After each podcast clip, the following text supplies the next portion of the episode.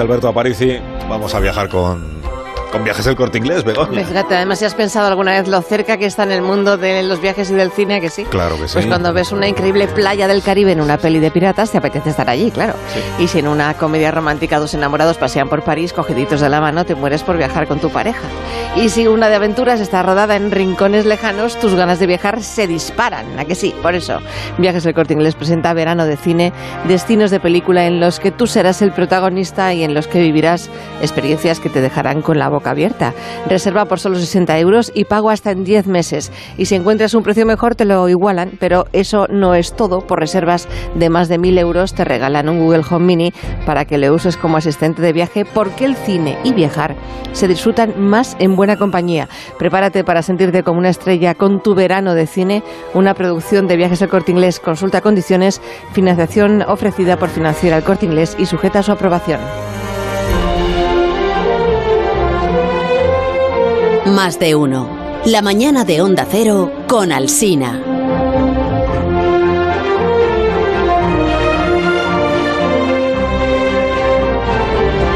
Voy a copiar yo esta idea del MIT, de la Universidad del Massachusetts.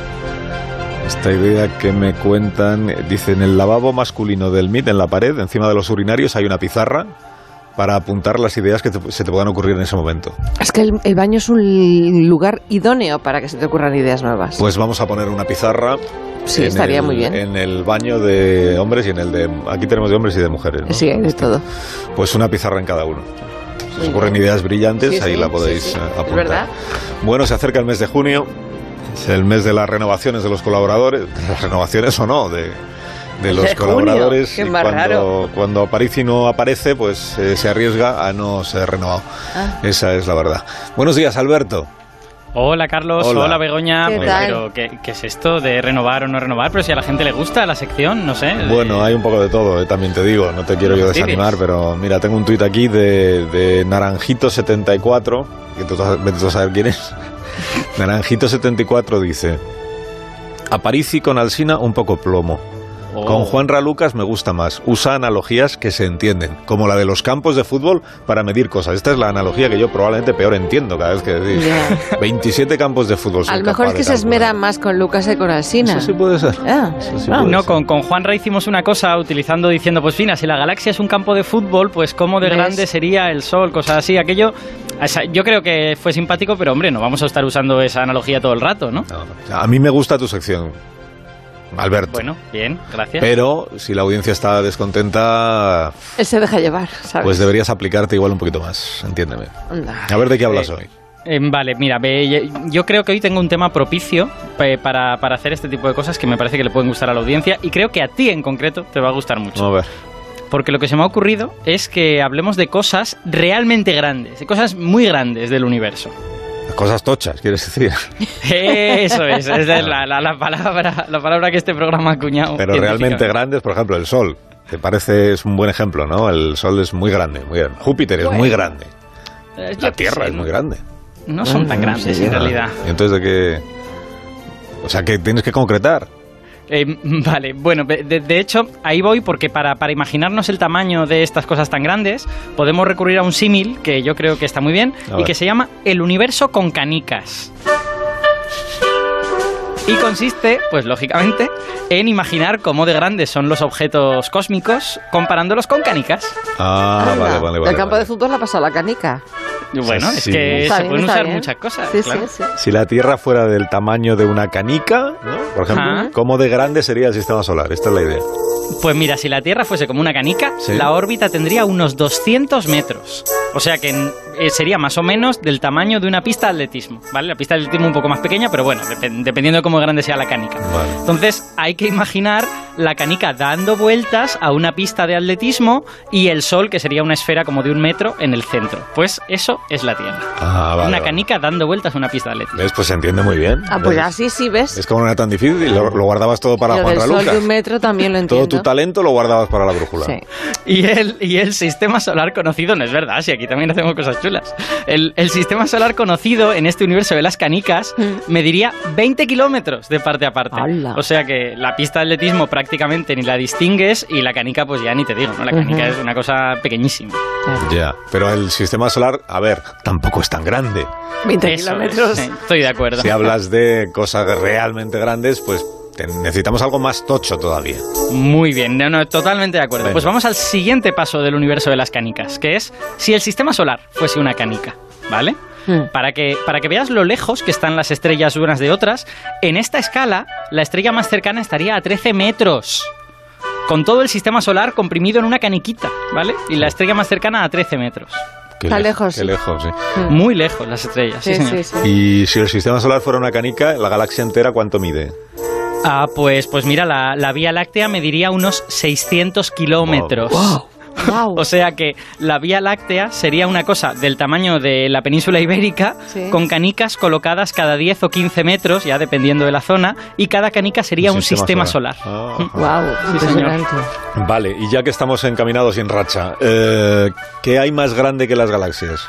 Ah, pues hay bastantes cosas. La- las galaxias se agrupan en cúmulos, que es como se llama una especie como de pandillas de galaxias unidas por la gravedad. Vale, y uno de esos cúmulos en el universo este de las canicas, me está Ah. gustando mi Te está gustando a ti lo de la canica, sí, te nota. Va- vale, mira, espera un momento porque además de contártelo con canicas, creo que te lo puedo enseñar. Eh, vamos a... El ingeniero Montes, por favor, baja las luces del estudio, Sí. enciende el proyector holográfico, este que instalamos el otro día. Muy bien, eh, es holográfico pero suena a proyector de hace, de hace dos o tres años. Como si fuera... Bueno, y ¿Y aquí lo tenemos ante vosotros el grupo local. Mira qué bonito que es. Sí, señor, Pero aquí si está son chulo. como... Son como luciérnagas, ¿no? Volando aquí por el estudio. Claro, cada una de esas luciérnagas es una galaxia diferente. Mira. Porque si ahora hacemos que cada galaxia sea del tamaño de una canica o de una luciérnaga, que es más o menos del mismo tamaño, pues resulta que las distancias entre las galaxias no- ya no son tan grandes como entre estrellas, son solo de unos poquitos centímetros. Así que estos cúmulos de galaxias son como enjambres de insectos que van volando por el espacio, ¿no?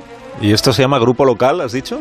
Sí, grupo local, eso, eso es nuestro cúmulo de galaxias, es en el que está la Vía Láctea. Ah, vale. Eso es, es uno pequeñín, ¿vale? Solo cuenta con unas 50 galaxias y en este mundo de las canicas mediría apenas medio metro de parte a parte, con la mayor parte de las canicas concentradas o bien alrededor de nuestra galaxia o bien alrededor de Andrómeda, que son las dos grandes que hay en nuestro grupo. Vale, y esto ya es lo más grande que podemos contar esta mañana, ¿no? Ya no hay nada más tocho, ¿o sí? Pues no, tenemos cosas más tochas aún, porque más grandes que los cúmulos están los supercúmulos. Supercúmulo. Y os puedo enseñar el nuestro, que además tiene un nombre muy bonito, que es la Niaquea. Miradlo. Dale, dale al proyector. A ver, ahora. Son como... Son como nubes de luz. Sí, señor, efectivamente. En, en- en este universo nuestro de las canicas, este supercúmulo mediría 25 metros de parte a parte. Así que la- cada canica, cada galaxia, pues no se puede prácticamente distinguir, ¿no? Y de hecho, nuestro grupo, que es muy pequeñín, ya te lo he dicho, porque hay otros cúmulos que tienen centenares o miles de galaxias, Sí. pues nuestro grupo casi no se ve, porque la Niaquea tiene más de 100.000 canicas, bueno, eh, galaxias. Galaxia, decir. claro. Sí. Y es normal que se esté haciendo cada vez más grande porque está invadiendo todo el estudio este holograma. Ah, es que eso es lo que le pasa a los objetos tan grandes como la Niaquea. Esto es una cosa que ya solo pasa a partir de los supercúmulos. Que es que, como sabes, el universo se expande, Sí. ¿vale? Y digamos que se establece una lucha entre esa expansión que trata de separar todas las cosas y la gravedad, que trata de mantener unidas las galaxias. Bueno, pues en los supercúmulos la gravedad o pierde la partida, ¿vale? Son tan grandes que la gravedad no los mantiene unidos, la expansión gana y va destruyendo el supercúmulo poco a poco. Ay, qué lástima. O sea que este es el límite al que podemos llegar de, gran- de cosas grandes, ¿no? Pues mira, ¿no? supercúmulo, ¿no? Todavía hay cosas más grandes, Por porque los supercúmulos forman como conglomerados muy grandes, ¿vale? Y el, el más grande conocido, que, que casi ni siquiera entendemos cómo puede haber algo tan grande, es la Gran Muralla de Hércules Corona Boreal, este nombre tan largo. Este es el objeto más grande del universo conocido. Ah, pues tengo muchas ganas de verlo, ¿no? Enséñanoslo. Eh, bueno, es que este, es que este no, te, no te lo puedo enseñar. No me lo puedes enseñar. ¿Pero por qué? Mm, O sea, el- eh, ¿te, ha prohibido, te ha prohibido tu profesor de chino hablar de la gran muralla de Hércules Corona Boreal? no mentes la bicha, ¿no? no, no, es que el, problema con la gran muralla de, Hércules, Corona Boreal, es que nunca hemos visto las galaxias que la forman. Sabemos que está ahí, pero lo sabemos por cosas indirectas, no tenemos imágenes. Ah. Y ahí la gravedad será nula, claro. Bueno, ahí la gravedad, pues efectivamente está perdiendo la partida muy rápidamente. Te diré, claro. pues qué decepción, ahora que estábamos, ahora que íbamos bien. Está venga Mira, la audiencia está, la audiencia está disgustada, Alberto. No me fastidies, pero, pero sí hemos enseñado un montón de cosas muy bonitas. Pero querían ver algo todavía más grande. Acaban mal.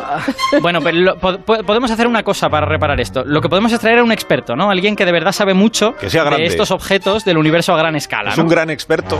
Es un, es un gran experto, sí, sí, sí. Experto tocho. Pues a por él, entonces. Venga. vale, pues. Eh, es que lo pone aquí en el guion, mira. Se llama. Vicente Martínez, catedrático de Astronomía y Astrofísica de la Universidad de Valencia, que sí. Eh, sí, señor. Hola, Vicente, buenos días. Hola, buenos días, ¿qué tal? Es usted un gran experto ¿no? en estas cuestiones. Bueno, estamos hablando de cosas grandes, tiene que ser así. claro, muy bien, muy bien. Entonces, si lo he entendido bien, las cosas más grandes, más tochas que decimos en terminología técnica o científica del programa, las cosas más tochas del universo están hechas de galaxias. O sea, es como si fueran galaxias de galaxias. Sí, eh, se podría decir así. Eh, las galaxias serían como los edificios del universo y estos edificios, como muy bien eh, ha explicado Alberto, pues se agrupan eh, formando mm, barrios que serían, eh, o ciudades, que serían esos cúmulos más o menos ligados, mm. en los cuales hay ayuntamientos y por otro hay que votar. y esto de, alguna manera constituiría las estructuras ligadas gravitatoriamente, nosotros diríamos para las ciudades que políticamente, más grandes que hay en el universo. Pero luego podemos hablar de supercúmulos, que serían como pues las mancomunidades, o las comarcas, ¿no? donde ya hay una cierta distancia entre ellos. Efectivamente, es una estructura jerárquica y las galaxias juegan ese papel de, tan singular de ser eh, como el edificio, como el lugar donde tenemos a nuestros vecinos y, unas pocas galaxias, como explicaba Alberto, formarían el grupo local, eh, donde básicamente Andrómeda y la Vía Láctea pues, serían los dos edificios más importantes. Eh, y, y, no sé, si nos hiciéramos un poco una idea, también volviendo a esas escalas del principio del campo de fútbol, pues si las galaxias fueran como un campo de fútbol y, habláramos de una ciudad como Valencia, pues eh, la distancia entre Andrómeda y eh, la Vía Láctea sería como la distancia que hay entre el campo del Valencia y del Levante, por ejemplo. Ah, muy apropiado, sí, señor. Oye, Vincent, pero ¿por qué es, por qué es interesante para vosotros estudiar estos objetos tan grandes? O sea, ¿qué es lo que aprendéis estudiándolos?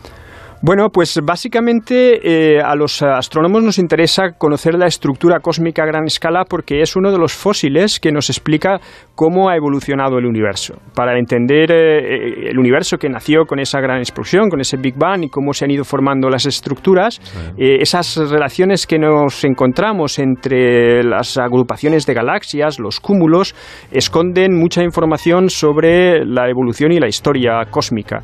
Y es por eso por lo que son tan interesantes y tan sorprendentes. ¿Y los, los, nombres de dónde?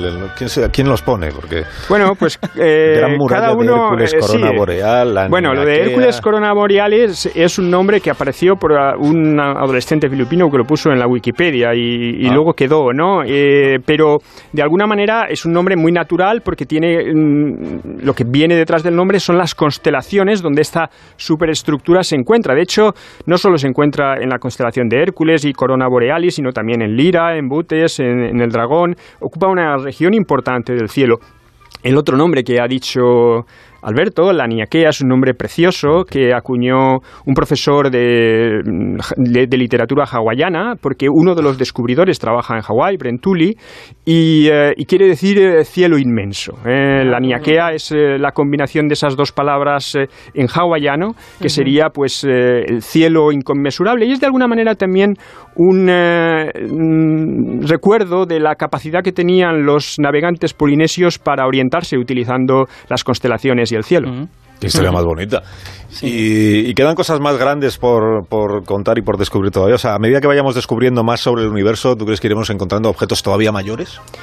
Yo creo que no. Y de hecho, yo también dudo eh, un poco de la existencia de estos eh, grandes, eh, de estas grandes estructuras, porque como muy bien ha dicho Alberto, no tenemos una evidencia directa de, de su existencia. En el caso, por ejemplo, de, de, la gran muralla de Hércules Corona Borealis, que en realidad también es un mal nombre, porque tendría una estructura más bien esférica, no, extraordinaria, no como una muralla. eh, lo que tenemos es evidencia de que hay una concentración de unas erupciones de rayos gamma que son muy energéticas, quizá es el objeto más brillante que hay en el universo y, que deberían encontrarse en todas las direcciones más o menos las mismas y en la dirección de Hércules y de Corona Borealis y a una determinada distancia enorme también que podemos determinar, pues se encuentra una concentración excesiva de estas eh, erupciones de rayos gamma. Y eso nos hace pensar que hay una concentración mayor de galaxias y que podría representar este enorme eh, esta enorme agregación de supercúmulos, pero quizá como supercúmulo de verdad y como que es el nuestro, eh, el que yo creo que de alguna manera refleja un poco el tamaño normal de los supercúmulos y que además son estructuras que no están ligadas gravitatoriamente, es decir, que, que se irán deshaciendo con la expansión cósmica y más si esta es acelerada, pues la Niaquea es eh, espectacular porque es el nuestro. Es decir, si nosotros tuviéramos que poner en el remite nuestra dirección cósmica completa, pues pondríamos, como muy bien habéis empezado, eh, la Tierra, sistema solar, brazo de Orión de la galaxia, galaxia Vía Láctea, grupo local, super, eh, supercúmulo de Virgo y finalmente la Niaquea. Y seguro que llega la carta. El ¿eh? código postal que habrá que El código postal, efectivamente. 28, lo Pero que yo, sea, la Niaquea. yo creo que mucho más grande eh, no deben de haber, porque además, si no, tendríamos un problema y que tampoco pasaría nada. Nosotros en nuestro modelo cosmológico pensamos y así lo postuló Einstein y nuestras observaciones apuntan en esa dirección, Sí. a que a muy gran, muy gran escala el, el universo es lo que decimos homogéneo e isótropo. ¿Eso qué quiere decir? Que regiones muy grandes del universo, las tomamos aquí o allá, han de ser estadísticamente semejantes. Y miremos en direcciones diferentes, hemos de observar el universo muy, muy parecido. Y evidentemente, si hay una enorme concentración en una dirección y no está en otra, pues eh, esto pone en entredicho ese principio que llamamos así, tan, eh, con esa expresión tan bonita que ya el propio Einstein puso de relevancia, el principio cosmológico, nuestra cosmología entraría, entraría en crisis, porque el modelo teórico necesita de esa homogeneidad, de que a, a pequeña escala las eh, galaxias, eh, la gravedad las hace sociables, eh, lo hemos visto aquí, y eso está bien, y forman eh, agrupaciones, pero a muy, muy gran escala tenemos que encontrar ya una distribución mucho más homogénea de la materia en el Experto universo. tocho, ¿eh? Experto tocho. que Dicen muchísimas gracias por la visita Sí. y por ilustrarnos de esta manera tan completa. Muchas gracias a vosotros y, eh, y- y mucho ánimo y enhorabuena por el programa y por esta capacidad de divulgar la ciencia que tenéis vosotros y con la ayuda de Alberto. Gracias. Es amigo de Alberto se nota. Alberto, hasta la semana que viene.